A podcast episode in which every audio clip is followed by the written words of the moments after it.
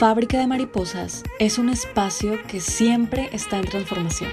Soy Carolina y te doy la bienvenida a Fábrica de Mariposas, el podcast que creé con la intención de formar parte de tu metamorfosis mientras tú también formas parte de la mía. Cada episodio está hecho con amor, cafeína y muchas, muchas partes de mí. Bienvenida, bienvenido.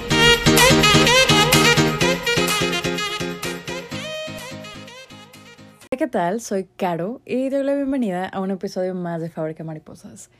Este es el episodio 11, pero la verdad, para este tiempo, que es marzo, casi abril del 2021, yo ya tenía planeado que estuviéramos cerrando la primera temporada de treinta y tantos episodios, la cuenta de Instagram tuviera tantas publicaciones y tantos seguidores. Eso claramente no pasó y yo no tenía en cuenta que no iba a pasar por lo que venía para mí, por lo que yo había hecho para mí. Hoy te contaré algo que no me atreví a contarle a nadie, ni siquiera a mí misma. Y es que tenía mucho, mucho miedo. Agárrate un café, unas galletas, un lonche, lo que tú quieras, porque te voy a contar mucho. Es más un episodio personal, not gonna lie, pero sé que seguro te podrá ayudar. Verás, yo soy una persona que me gusta ser fuerte, que soy fuerte, y no en el sentido de que no pueda pedir ayuda a mis seres queridos, de que no pueda mostrarme débil frente a ellos, ni de que no acepte mis puntos débiles. Por el contrario, sé exactamente mis puntos débiles y en lo que tengo que trabajar. Lo conozco. Sino que soy fuerte en el aspecto de que no, no me permito ser víctima de nada ni de nadie. Precisamente porque sé lo que valgo y no me pude perdonar el hecho de que en algún momento permití, entre comillas, que alguien me hiciera dudar de mi valor de esa forma, ¿sabes? No me perdoné el hecho de que me...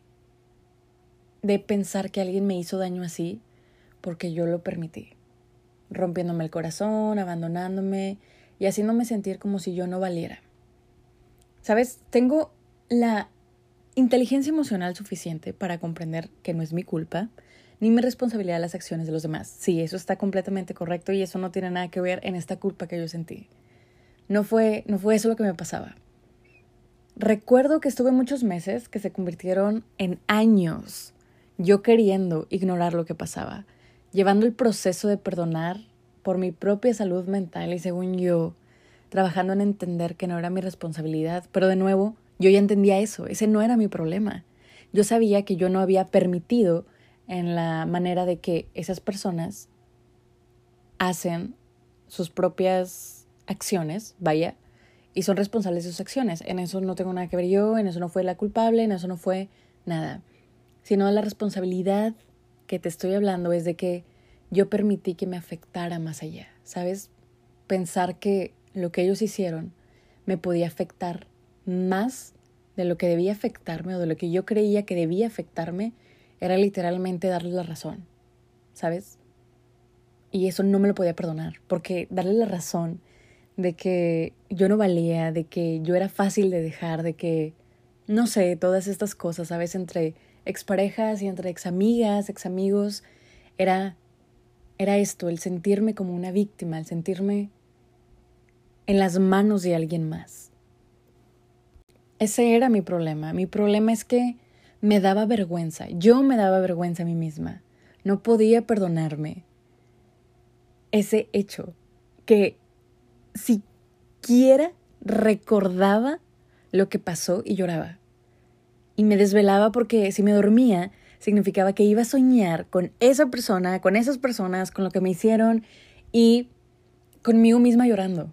Y no podía, no podía, no me dejaba ser así de, de débil, ¿no? Hoy entiendo que esa es una palabra incorrecta, que esa es una palabra que me hizo mucho daño, de no, no quiero ser débil, yo no soy débil, yo soy fuerte, yo soy una mujer fuerte y entrona y yo no tengo problemas, yo no tengo problemas con dejar ir a las personas, no, no pasa nada, eso yo lo entendía perfectamente, pero no podía con el hecho de que yo podía dejarme vencer por el dolor algunas veces y lo reprimía, lo guardaba en mí que al final del día se quedaba ahí conmigo en la noche, ¿sabes? Todo este día me distraía, hacía todas estas cosas, me llenaba de, sí voy al súper, sí voy a correr, sí hago ejercicio, sí voy a ver esta serie, voy a ver este libro, voy a hacer esto, esto, esto, esto, esto, voy a aprender otro curso. Y en todo me quería distraer y cuando llegaba la noche era mi problema porque todos esos pensamientos llegaban cuando cerraba los ojos. Entonces, literalmente vivía en privación del sueño. Yo solo dormía 20 minutos y luego me despertaba dos horas y luego volvía a dormir unos minutos y así me, me quedaba. Y, güey, al mismo tiempo tenía otro problema. No podía afrontar eso, no podía enfrentarme a lo que me pasaba porque afrontarme a eso era admitir que me importaba o me dolía lo suficiente como para causar un problema que tenía que afrontar. O sea, imagínate el desmadre que yo traía en la cabeza, en el cuerpo, en el alma, en todo. Todo estaba patas para arriba, te lo juro. Yo no quería darle esa importancia a nadie, ni a nada, a nada. Yo, yo no quería que, que se cumpliera mi miedo. ¿Tú has sentido esto cuando te sientes impotente o cuando te sientes eh, con, con ese coraje de que alguien más está a cargo de ti? De que como si algo o un pensamiento o la idea de una persona, lo que fuera, está sosteniéndote a ti. ¿Sabes? Esa, ese coraje, esa, esa impotencia, la odio. Odio sentir eso odio sentir eso porque yo no me permito sentir eso. Yo creía que no había forma de, de, sentir eso, ¿sabes? De que yo me permitiera sentir eso.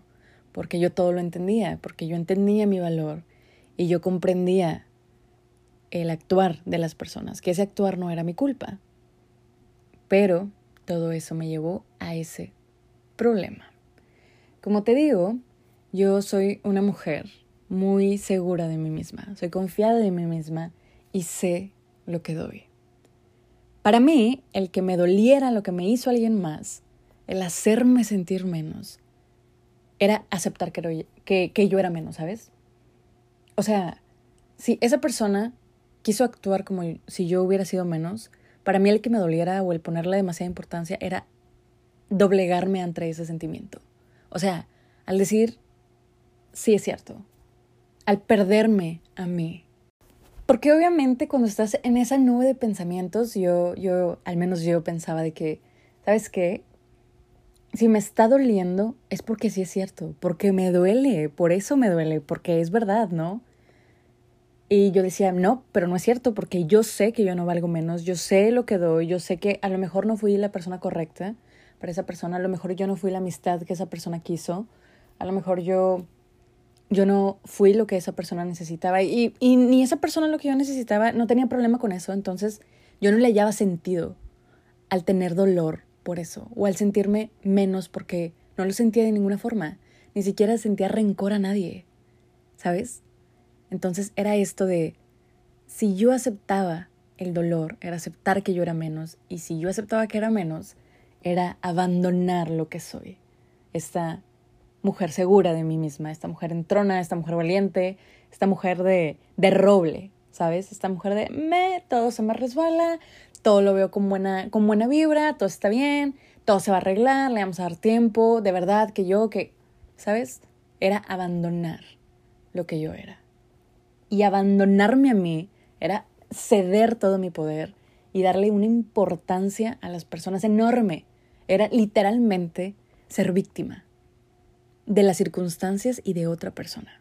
¿Sabes? O sea, es, este, este era mi problema. Amor, ya sé que dirás de que esta morra, los problemas que tenía, pero te lo juro. Es un problema que yo también veía tan chiquito y tan pequeño que decía, Caro, de verdad, son pendejadas lo que estás pensando. Eh, eso no tiene nada que ver, por favor, de verdad, lo podemos trabajar, lo podemos ignorar no pasa nada. ¿Y sabes qué? Aprendí por la mala que no hay un sentimiento insignificante, que todos tienen el mismo peso, sea en ese momento o sea después, porque a veces cometemos el error yo lo cometí, me costó muchos años, o sea, me costó dos años y me costó muchas desveladas y me costó mi salud el entender que al final del día este sentimiento desatendido va a crecer y crecer y crecer y crecer y crecer y se va a formar un sentimiento que en algún momento no voy a poder ignorar. Y que el esperar que un sentimiento sea tan enorme y catastrófico para tomarlo en serio es un caos. Porque sabes que nuestra vida se compone de estos sentimientos chiquitos. Y al final esos sentimientos chiquitos y cómo reaccionamos a ellos y cómo nos los llevamos, de cómo los estamos medio, medio toreando todos los días, sea bueno o sea malo como lo estamos toreando, capaz solo dices, sí, sí, los voy acumulando, o a lo mejor tú sí te das el tiempo de sanarlos o de comprenderlos, eh, es lo que nos va formando, es lo que nos va fabricando y lo que somos y al final del día tienen el mismo impacto o incluso más que un sentimiento en el que desbordas inmediatamente. Así que, sí, eso fue lo que yo aprendí y lo aprendí a través de ese miedo. Ese miedo que yo tengo es sentir miedo. Ese es mi miedo. Sentir miedo es mi miedo. Porque yo, como te dije, yo, yo no tengo miedo.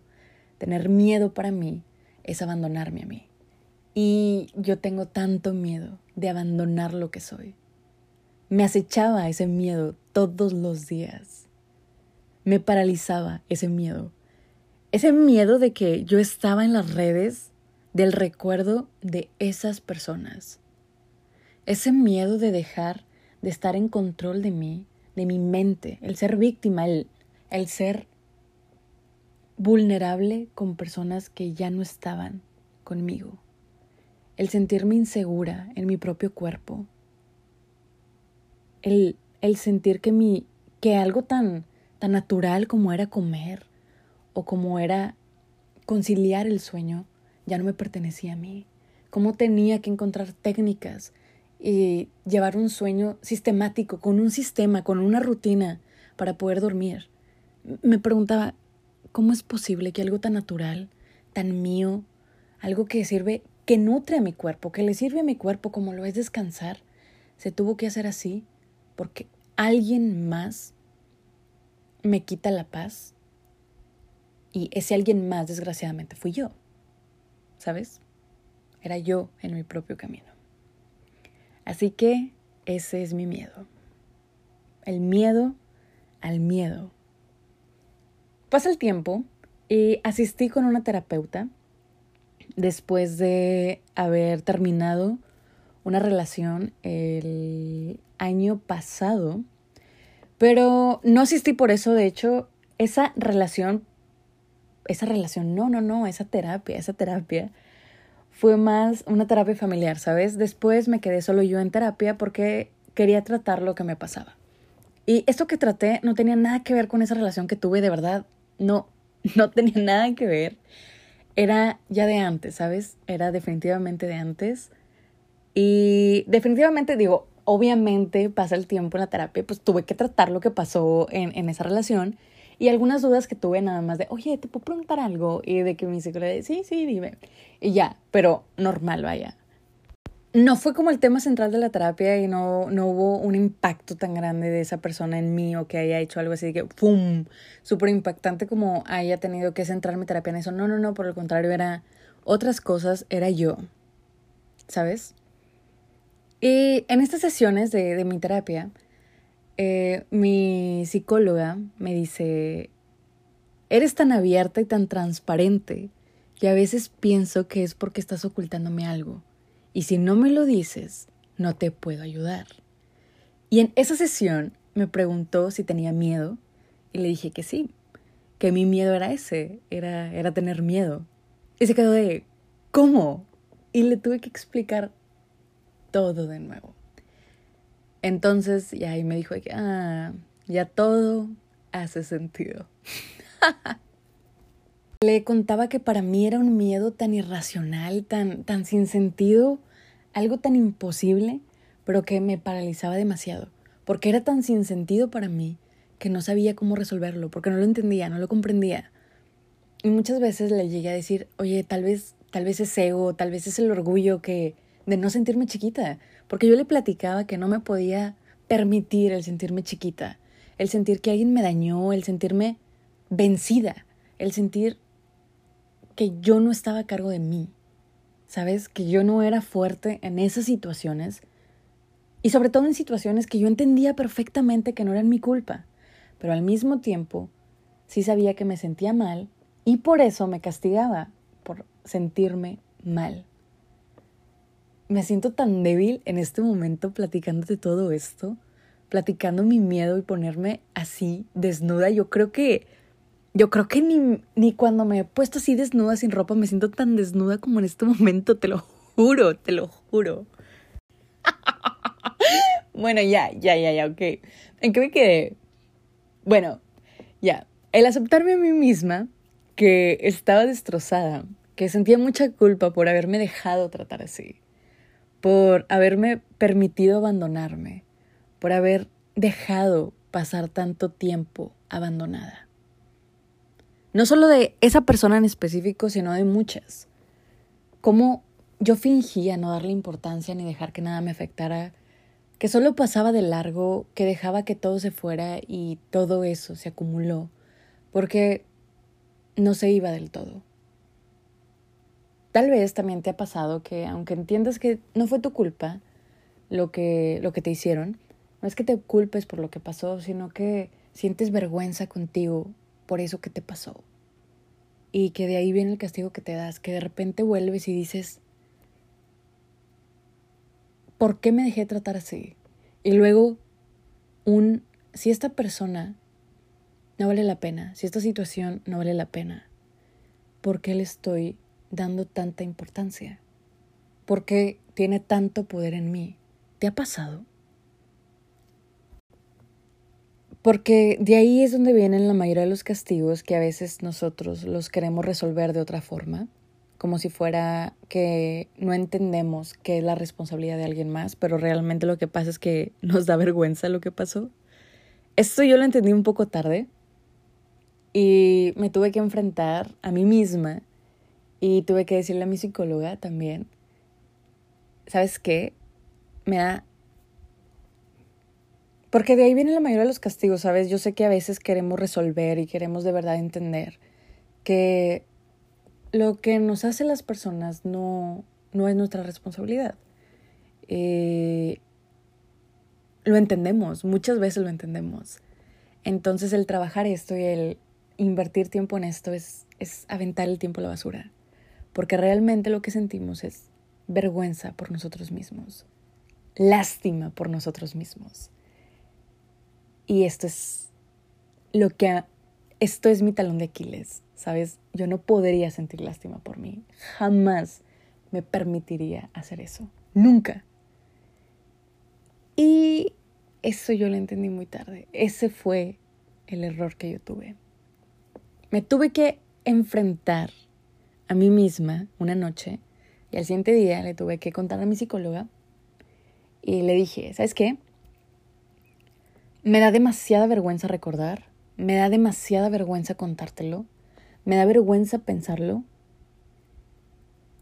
y me da mucho, mucho coraje el sentir lástima por mí misma.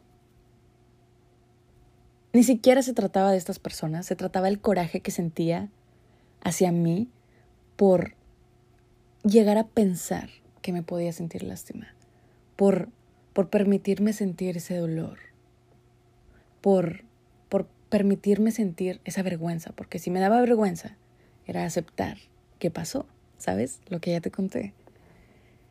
Y todo esto se convirtió en esta bola enorme, en esta nube de emociones que nublaba mi vista y que literalmente fue apagándome poco a poquito, poco a poquito, por dos años. Toda esta desatención me las cobró y con intereses, con intereses. No le importó nada. Me las cobró y, híjole, me salió bien caro lo que me cobró. pasa el tiempo, ¿verdad? Y yo creía que empezaba a sanar. Eh, después de esta sesión en la que estuvimos platicando, según yo, empezaba a sanar. Hasta que mi psicóloga me hace la pregunta en otra sesión. Y esta pregunta de verdad que me dio un giro de 180 grados a mi vida y a todo el avance que yo creía que había hecho. Y me dijo, ¿estás sanando o te estás distrayendo? Y yo, chingado, yo creyendo que ya avanzaba y de repente me regresé todo de nuevo. Todo. Me di cuenta que sí, que me estaba distrayendo nuevamente. Entre toda esa sesión me di cuenta que reprimí todavía más mis emociones. Si antes las estaba ignorando, ahora no solo las ignoraba, las reprimía. ¿Sabes? Las ocultaba, las, las enterraba. Pero por desgracia, no hice nada al respecto como me hubiera gustado en ese momento.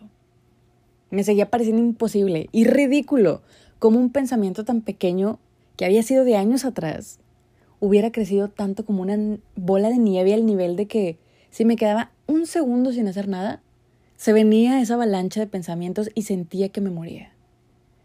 Y pues, obviamente elegí distraerme, tomar una anestesia prácticamente, no curarme, porque la cura dolía demasiado. En este punto yo no sabía que tenía ataques de ansiedad. Yo creí que solo era un producto de casi no dormir, ¿sabes?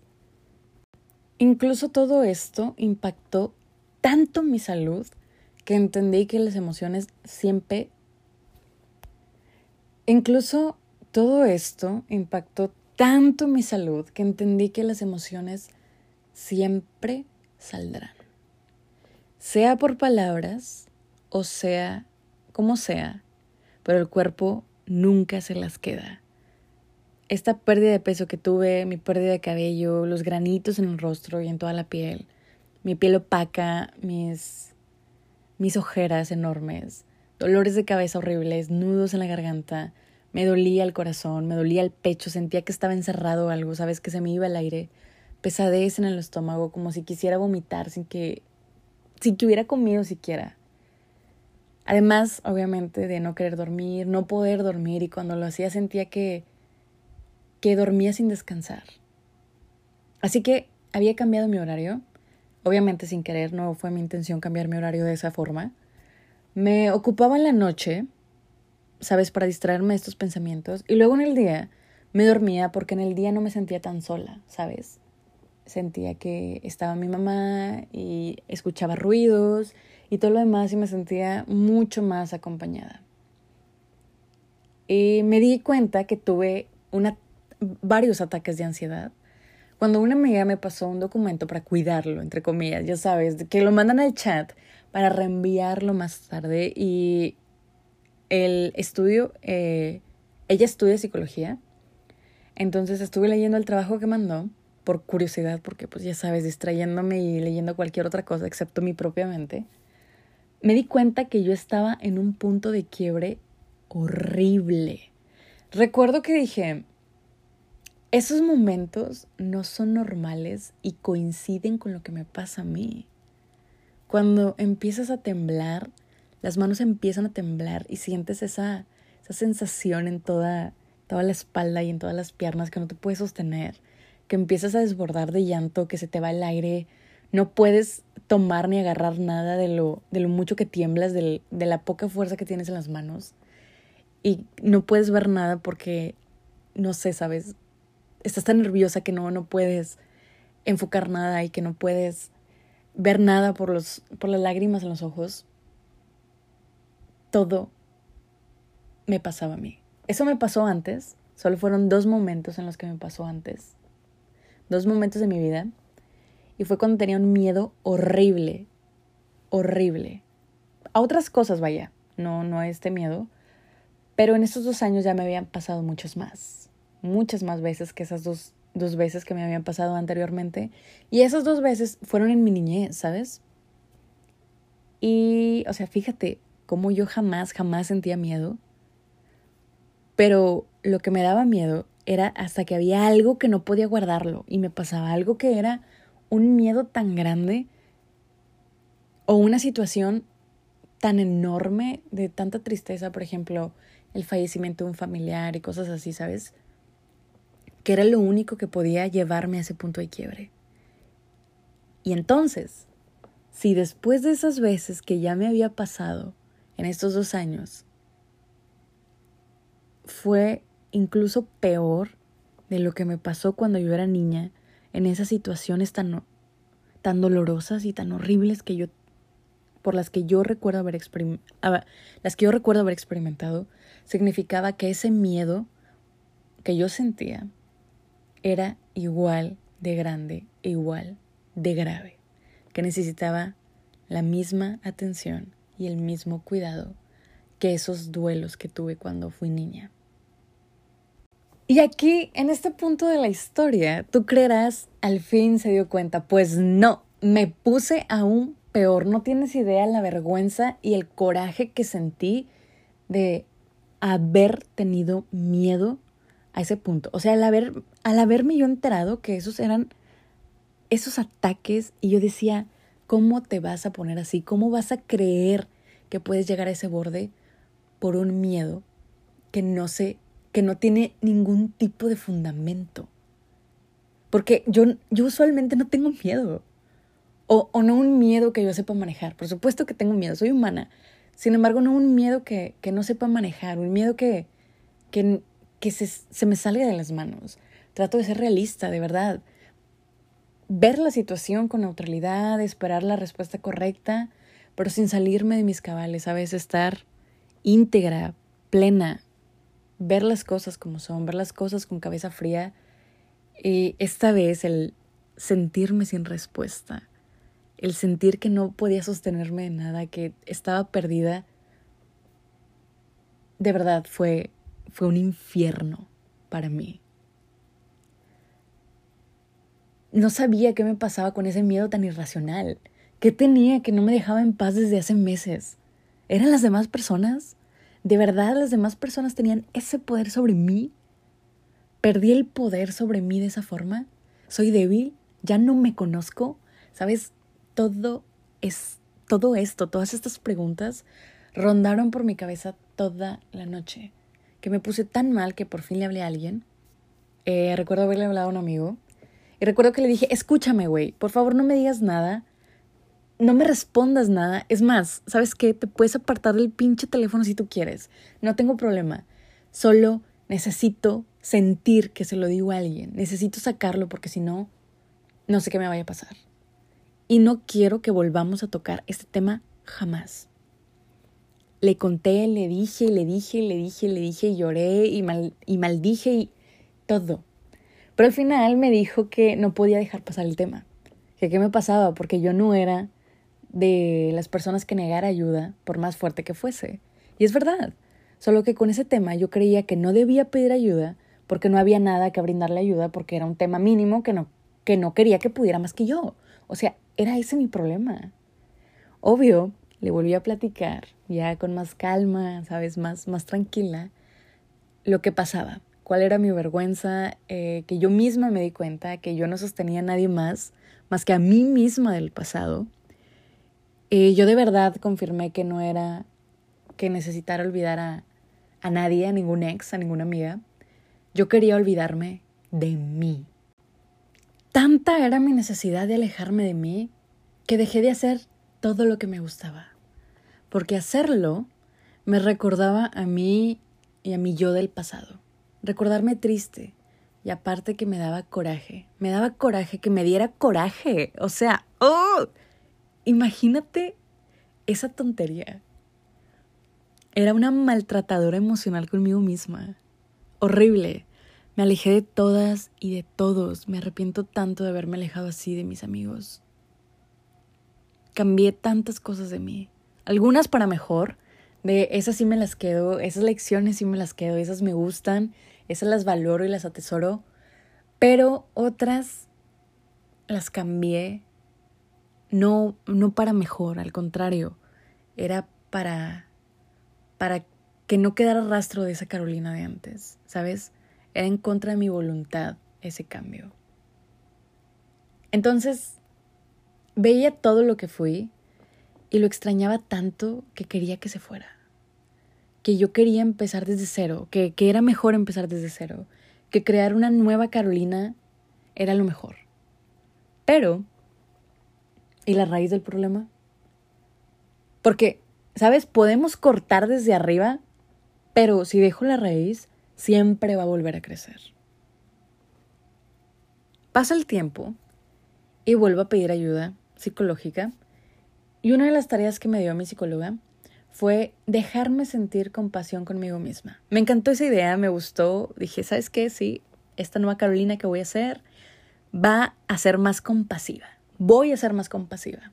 Y, y seguramente tú también conoces esta idea, pero yo vengo a contarte la otra cara de esa moneda. Cuando ese está bien o estar bien se convirtió en permitirme hundir en la tristeza y en el miedo sin un fin porque estaba bien, entre comillas. Cuando el dejarme sentir y el darme tiempo jamás se terminaba. Sentía y sentía, el tiempo se largaba, la salida no la encontraba y solo convertía mi cuarto en una zona de confort. Me repetía, cuando esté lista, cuando esté lista voy a sanar, está bien sentirme mal, está bien necesitar más tiempo, está bien hoy no querer hacer nada, está bien sentirme débil, está bien hoy no salir para absolutamente nada. Pero supe que jamás estaría lista, que para salir no debía abrirse el cielo como señal de, órale, ya está sanada, es hoy porque es hoy. ¿sabes? Que era yo quien debía poner la hora y el día. Incluso ese momento más insignificante, ese momento en el que solo estaba lavando los trastes y decía, ¿sabes qué? Hoy es el último pensamiento y ya, bye. ¿Sabes? Porque me parece que todos queremos buscar ese momento perfecto, que todos nos imaginamos que cuando sanamos o cuando decidimos sanar o cuando decidimos dejar ir, creemos que es este perfecto momento zen donde estás en el bosque y estás sintiendo la brisa y tu mente se ilumina y escuchas el río y la cascada y escuchas los animales y dices, este es el momento, porque es el momento perfecto. Pero no, no, si vamos a estar esperando eso, jamás vamos a estar listos. ¿Qué determina estar listos? ¿El exterior? No, cuando estás listo es cuando lo decides contra, todos, contra todas las dudas, contra todos los miedos, contra viento y marea. Eso es estar listo. No esperar que la marea se vaya, esperar que el viento se vaya, porque al final esa marea y ese viento nunca se va a ir, porque nunca vas a mover un dedo y solo vas a estar haciendo este ciclo una y otra vez de, si no se va la marea, yo no muevo un dedo. Y la marea no se mueve porque tú no mueves un dedo. Y así se va, se va, se va, se va, se va, se va. Y nunca terminas. Esta mala opción de haber elegido buscar la perfección, de haber esperado estar lista, entre comillas, fue lo que me hizo perder tanto tiempo. No existe ese momento perfecto para dejar ir. No existe ese momento en el que la vida te llama a dejar ir. No existe ese momento en el que viene un ángel a sonarte una trompeta y decirte, es hoy tu cambio emocional y espiritual y físico y lo que tú quieras. No, eres tú. No hay momento en el que tú veas que las cosas mejoran y por fin te tienes que lanzar a afrontar lo que tengas que afrontar. No, esas cosas van a mejorar hasta que seas tú quien a pesar de todo eso tenga que salir a afrontar lo que haya que afrontar. De otra forma, vas a perder el tiempo. Y es tu tiempo. Solo que una no es algo renovable el tiempo y dos, este tiempo perdido solo va a ser más difícil y más grande el problema. Ahí fue cuando esa compasión que yo creía que tenía conmigo se convirtió en complicidad. Yo era cómplice de mi propio dolor de mi salud deteriorándose, de mi insomnio, de mis proyectos pausados, de que mi vida se sintiera vacía, de que me haya alejado de mis amigos y de mí, pensando en esto está bien, así es el proceso, así es esto, me debo dejar sentir, me debo dejar sanar, debo esperar el momento indicado, debo esperar a que mi mente me diga cuál es el momento indicado. Y eso me hizo cómplice de mí misma. Todo lo pausé, creyendo que la compasión era alejarme. Creyendo que la compasión era dejarme sentir toda la tristeza, todo el dolor, toda la culpa, toda la vergüenza, todo el coraje del mundo, sin una medida. Y me hundí tanto que no encontraba la salida. Y yo pensaba que estaba bien, que eso era la compasión, que si, que si volvía a decirme, ¿sabes qué? Hasta aquí necesitas un límite, era volver a castigarme. Era, eran esos extremos los que no podía balancear. Sabía que esas personas me habían dañado, lo sigo teniendo presente, pero mi daño vino directamente de mí. Pasado todo ese tiempo, de que yo no quise aceptar que me sentí dañada, porque en mi mente el que me dañaran es una cosa, y no tenía un problema en reconocer, me dañó esta persona. Esa persona accionó de esa forma y estuvo mal, y esa es su culpa, nada más. Yo no causé absolutamente nada. Pero dejarme dañar, dejar que me impactara de manera tan significante era algo que no lo permitiría. Era algo completamente distinto y era algo que yo no quería. Solo decía, esa persona me dañó, es su culpa, así que decido alejarme, pero no le doy más importancia al asunto. Pero no me dejaba sentirme vulnerable de verdad. Ante mis amigos y mucho menos ante mí. No porque pensara que la culpa era mía, porque me daba tanta vergüenza esos momentos de de doblegarme. Y al final, esas personas ni importaban, esos ex ni importaban. Ese daño se desvanecía y perdió importancia. Lo que me dolía era el hábito y la costumbre al dolor que yo me causaba al reprimir todo lo que me castigaba cada vez que me sentía débil. Dejé de pensar en esas personas hacía demasiado tiempo. Era mi todos los días a los que me enfrentaba. Era mi diario al que me enfrentaba. Era mi yo a la que castigaba o ignoraba. Incluso cuando me dejé sentir, lo hice, como te platico, sin ninguna moderación. Me hice cómplice tratando de ser compasiva. Me hice daño tratando de sanarme. En estos años aprendí muchas más cosas, como te, te platicaba hace ratito, de todo lo que te he platicado en este podcast. Y me encanta, me quedo con eso y estoy feliz con eso y son de los momentos, mis highlights de, de los años que digo, wow, me encanta y me quedo con eso y jamás lo dejo de tener presente. Sin embargo, siempre estaba esa pequeña voz acechándome, esas imágenes pasando por mi cabeza cuando cerraba los ojos. Hasta que un día dije, castigarme por mi pasado no lo cambiará. Tener miedo por el futuro no lo cambiará. Pero castigarme y tener miedo sí afecta mucho mi presente. Hay un primer día para todo y un último también. Hoy decido que es el último, que me extraño y que el verdadero poder lo perdí al querer dejar de ser yo, dejar de ser mi dueña y dueña de lo que amo por no recordar ese miedo. Eso fue lo que me dije y me dolió tanto ese día sentirme y confesar que fui vencida.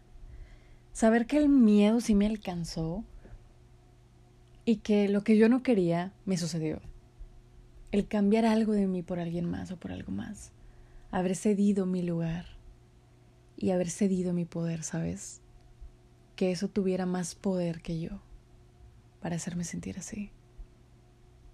Según yo tenía, tenía ese poder. Ese poder era inquebrantable, pero no era más que una mentira. No tenía la estabilidad emocional que creía y para acabarla me perdí yo también. En el intento de no perderme me perdí. En el intento de recordarme que no debo demostrarle nada a nadie, especialmente a nadie que ya no está en mi vida, lo hacía. Quería demostrar que no me dolía. En el tonto papel que me había dado yo misma de mujer valiente y mujer fuerte, que yo que yo decía, yo soy una mujer que no le teme a nada. No soy una mujer que no confía en sí misma, no soy una mujer que dudo de mi valor, no soy una mujer que lo externo impacta en mí, ni me dejo llevar por algo que no está en mis manos. Y al final, sí me deja llevar por cosas que no estaban en mis manos y, por supuesto, dejé de estar a cargo de mí. Hoy es la primera vez que hablo de esto de, de esta forma. La primera vez en toda mi vida, no solo de lo que me pasó en esos últimos dos años, de mi miedo. Y el cómo este miedo me llevó a crear una rutina de supervivencia. Yo lo había puesto en un post de Instagram. Si aún no sigues a Fábrica de Mariposas en Instagram, está como Fábrica de Mariposas, así, sin espacio y todo, con minúscula. Fácil, ¿no? En ese post de Instagram puse la imagen que dice, los hábitos que creaste para sobrevivir no te servirán para vivir. Sal del modo de supervivencia. Eso es algo que ahora tengo muy presente, que el miedo, la ansiedad, la incertidumbre, todo te lleva a necesitar sobrevivir. Creas todo este hábito, incluso este apego al miedo, porque ese miedo te mantiene en una zona de confort, donde nadie sabe más que tú lo que pasa. Una seguridad falsa, por supuesto. También me costó mucho aceptar que tenía que cambiar de nuevo todo en mí, siendo realmente yo. Abandonar la Caro que había sido antes, la Caro en modo de supervivencia, e iniciar la etapa de la Caro que crece, pero siendo yo, auténticamente yo. No cambiar de, de esa manera, sino mejorar lo que soy, en mi auténtico yo. Fue horrible pensar que debo de salir de lo que conozco, pero es más horrible el saber que ya no me reconocía, ni en fotos, te lo juro. Me veía en fotos del 2018, del 2019, y no me reconocía. No, no, de verdad, había, al principio había bloqueado lo que pasó y después ya no me reconocía. Así que, hoy, a ti querido miedo, te quiero decir que ya no puedo alimentarte, que ya no puedo sostenerte. Me toca crecer sin ti y aprender a vivir mi vida sin ti. Y a ti, querida yo, te libero del cuento en el que siempre eres la mujer fuerte, la princesa que se salva de la torre sola, la que combate sus propios dragones, y te dejo aprender que ser fuerte también es mostrarse débil. Nada requiere más fuerza que aceptar que no siempre la tenemos. Y a ti que me escuchas, espero te lleves algo contigo de lo que yo me llevé conmigo después de todo este enorme viaje. Tal vez en este momento estés pensando que es el miedo más tonto que has escuchado jamás como yo lo pensé alguna vez, como yo lo sigo pensando, aunque por supuesto que todavía digo de que, ¿sabes qué? Sí, es, es válido este sentimiento. No me gusta esa palabra válido, pero está bien, para que se explique mejor. Pero me di cuenta que ese sentimiento, ese miedo, está más presente en nosotros de lo que creemos. Cuando creemos que podemos todo y un día no podemos, y nos castigamos por no poder y nos presionamos para poder porque tenemos que poder, porque no hay otra opción más que poder. Y también esas veces que regresas el tiempo y te sientes mal contigo mismo o contigo misma, ¿sabes? Sientes esa vergüenza de por qué me dejé tratar así. O si ya sé que me trató mal, si ya sé que eso estuvo mal, ¿por qué sigue presente en mí si lo que quiero es dejarlo ir. ¿sabes? O de si ya sé que esa persona no vale la pena, no vale mi tiempo, ¿por qué le sigo dedicando tiempo? Entre el castigo que, que te das por querer eliminar todo esto y también entre todos los sentimientos que reprimes, es lo que te va a llevar a un punto de quiebre horrible como a mí me llevó y definitivamente es un, es un punto en el que te pierdes a ti misma y por ende te pierdes absolutamente toda tu vida, toda. Yo no me, no me gusta usarlo como excusa, pero ahora noto como mi, mi propia responsabilidad, como te dije, de convertirme en cómplice, de después estar haciendo todo y haciendo nada a la vez con tal de no pensar. Todo este viaje me llevó a alejarme de lo que quería, de mis planes, y llevó simplemente a detener hasta el proyecto que me encanta, que es este proyecto, que yo estoy enamorada de este proyecto. Yo te juro que no miento cuando te digo que absolutamente todos, todos los episodios están hechos con mucho amor, con mucha preparación. Bueno, sí, poquita preparación. Diría que mucha, bueno, no, sí mucha preparación porque, eh, ay, bueno, no, no me voy a salir del tema. Bueno, mira, te voy a contar para que no te quedes con la duda. Y es de que de repente sí le he hecho mucho coco. Uh, ¿qué, ¿Qué tema te gustaría? Y por lo mismo, ¿no? Lo que te conté que la perfección nos hace perder el tiempo. De repente digo, no, a lo mejor no les interesa, no, a lo mejor esto y de que estoy preparando el tema, lo descarto, que si les gustaría, que no les gustaría, y me pongo a hacer de que todo un cuadro sinóptico de qué temas me gustaría tratar, qué te vas a llevar, qué, qué ta, ta, ta, ta, ta, ta, sacas. Y ya digo, ok, bueno, ya, listo, tiempo de hablar. Entonces sí, son, son con mucha preparación, pensando qué te va a interesar, qué no te va a interesar. Y te lo juro que todos mis podcasts son, todos mis episodios de este podcast son hechos con todas las partes de mí con todas. Te estoy siendo completamente sincera. Y este episodio es lo más sincera que he sido jamás en mi vida. Así que, sí, es ese problema cuando incluso tú te puedes alejar de lo que amas, de tus proyectos, de tu proyecto de vida, como yo lo hice, de las personas que quieres, de las personas que amas e incluso de ti. No hay nada peor que el querer alejarte de ti y no poder. Te sientes como, como si fueras muerta en vida. Está bien que trabajes en perdonar a los demás. Yo sé que a este punto muchos ya no, ya no tenemos esa duda de que no somos lo que nos hicieron, de que las acciones de esas personas no nos definen y de que no fuimos culpables de nada, que ellos lo hicieron por culeros, por quererlo hacer. Pero cuando viene este sentimiento de vergüenza, se tiene que tomar como esa manera. De otra forma, estarías, como te dije, perdiendo el tiempo. Así que y esto puede aplicar para cualquier cosa, ¿eh? No solo para tipo relaciones, ni relaciones amorosas, ni de que si estás sufriendo por relaciones amorosas o no, porque yo también he sufrido ese, una de las cosas que también fue esa vergüenza de proyectos y de muchos fallos académicos, ¿sabes?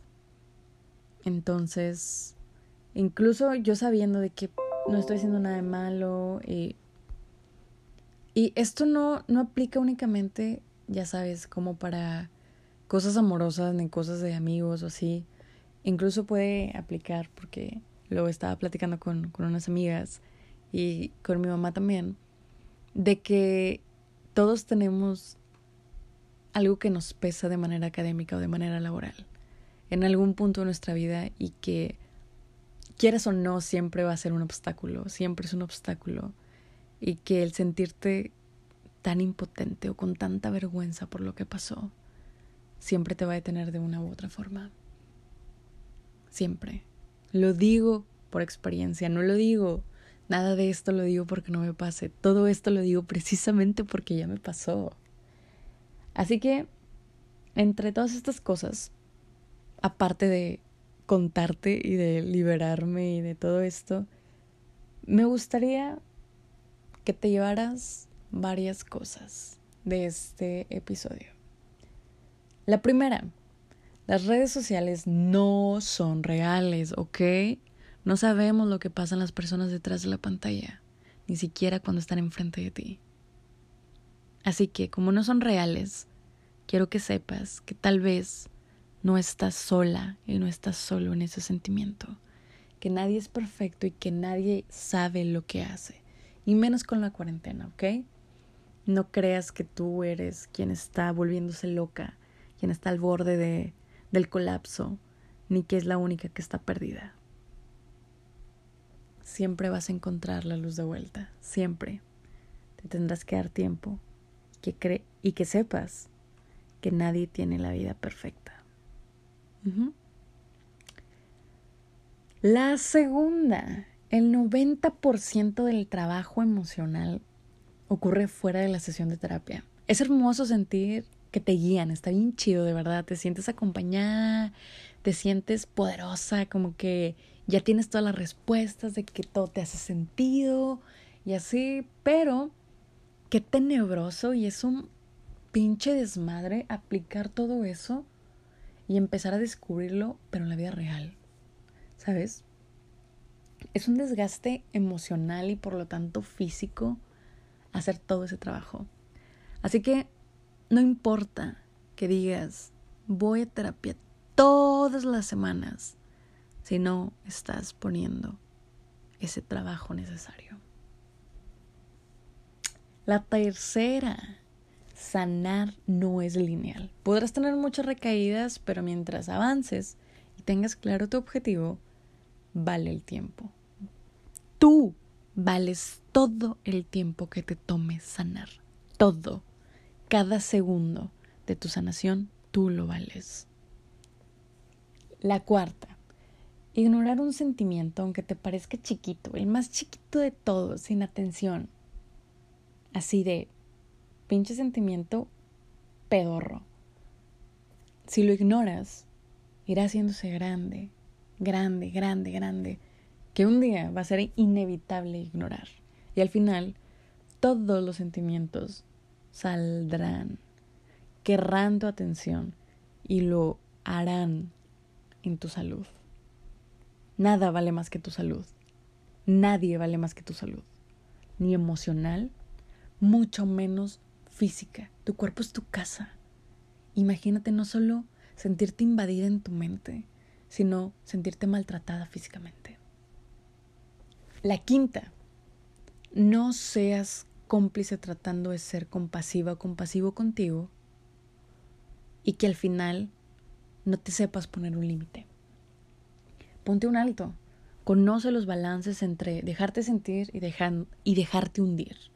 Entre darte tiempo eh, este tiempo de descansar y entre abandonar todo por completo. Son dos cosas totalmente distintas. También entre darte un tiempo para reencontrarte y entre aislarte e ignorar todas tus responsabilidades. Cosas totalmente distintas y tienes que saber reconocerlas. Un empujoncito no es un maltrato, al contrario, ambos extremos son el maltrato. No dejarte sentir y dejarte sentir demasiado al nivel de hundirte y perderte están ambos mal. ¿Ok? La sexta cosa es si las cosas no las cortas de raíz, todo va a volver a crecer. Pregúntate si solo te estás distrayendo o de verdad estás sanando. Si estás escogiendo una anestesia o te estás curando. La séptima y última, el perdón propio es el más importante de todos.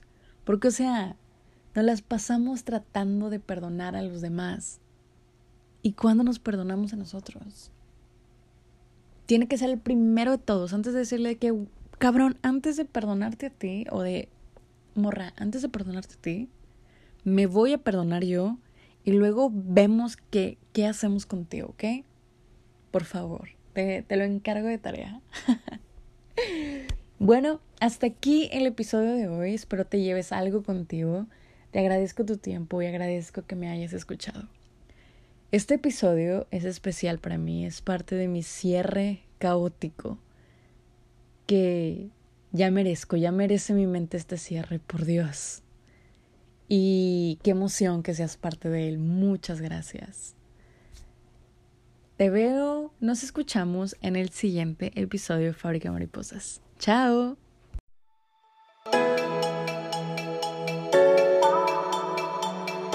Si te gustó este episodio, te invito a que me acompañes en el próximo y a que compartas con tus amigos. Y como tus opiniones y sugerencias son muy importantes para mí, espero poderlas leer. En Instagram me puedes encontrar como arroba fábrica mariposas y espero tener tu like en nuestra página de Facebook que es Fábrica Mariposas Podcast.